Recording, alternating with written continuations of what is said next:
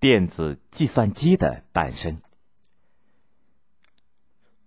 长久以来，有一个悬念一直萦绕在科学家和发明家的脑海里：我们能不能造出像大脑一样工作的机器呢？十九世纪，英国数学家巴贝奇设计了一部能够自动进行数学或逻辑运算的机器——分析机。由于那个时代的机械工艺水平还不能使一个计算机设计者实现他的理想。所以，巴贝奇没有造出实际的计算机。然而，他的想法都留在了精细的设计图上，而且确实有惊人之处。他把数据记录在卡片上，然后呢，在卡片的不同位置上打孔，代表不同的数字，然后把打孔卡送入到分析机进行运算。要知道，现代计算机在磁碟软盘出现之前，一直都采用在纸带上打孔。输出输入数据。正因为他设想中的计算机概念和现代计算机的特征极其相似，因此他被后人视为计算机之父。让人颇有些遗憾的是，在巴贝奇去世以后，这个世界等了七十多年，才等来了计算机时代的曙光。二十世纪四十年代初，二战激战正酣。那个时候，军队的主要武器就是飞机和大炮。如果谁研制出新型的大炮，就赢得了战争。因此，在美国陆军马里兰州的阿伯丁设立了弹道实验研究室。美国军方要求这个实验室每天为陆军炮兵提供六张火力表。千万别小瞧了这六张火力表，他们所需要的工作量大的惊人。实际上，每张火力表都要计算几百门大炮的弹道轨迹。使用当时的计算工具，即使实验室的二百多名计算人员加班加点的工作，也需要两个多月的时间才能完成一张火力表。在时间就是胜利的战争年代，这么慢的速度怎么能行呢？恐怕还没等先进的武器研制出来，就已经给人家打败了。为了改变这种状况。宾夕法尼亚大学莫尔学院的物理学家莫西利于一九四二年提出了试制第一台电子计算机的设想。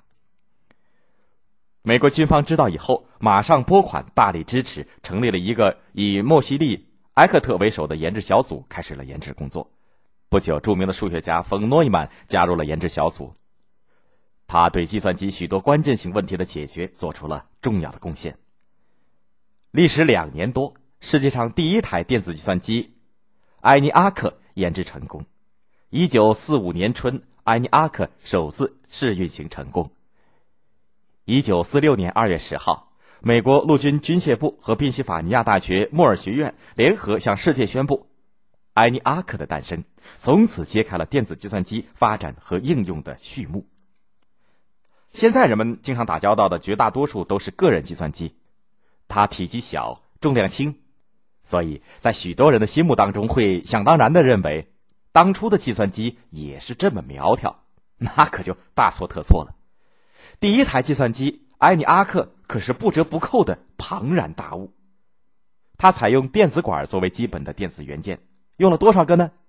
足足有一万八千八百个电子管，而且每个电子管大约是一个普通家用二十五瓦的灯泡那么大。所以它和今天的计算机相比，实在是又大又笨，占地一百七十平方米，有好几个房间那么大，重量约三十吨。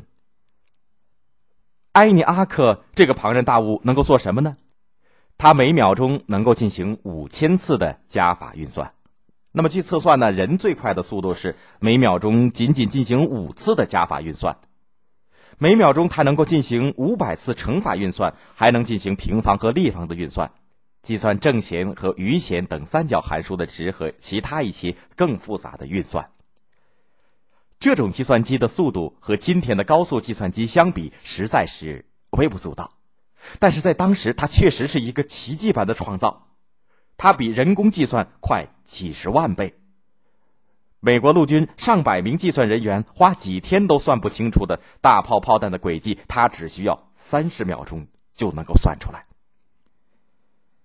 埃尼阿克体积庞大，耗电量惊人，运算速度不过几千次，但它已经比当时已经有的计算装置要快一千倍，而且还有按事先编好的程序自动执行算术运算、逻辑运算和存储数据的功能。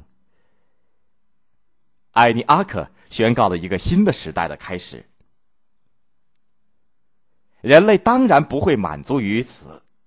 自从第一台计算机问世以后，随着科学技术的飞速发展，计算机的发展发生了日新月异的变化，体积越来越小，速度越来越快，价格越来越便宜，功能越来越强。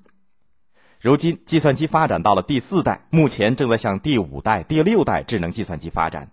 计算机的广泛应用对人类社会产生了极其深远的影响，人们称它是一场翻天覆地的信息革命。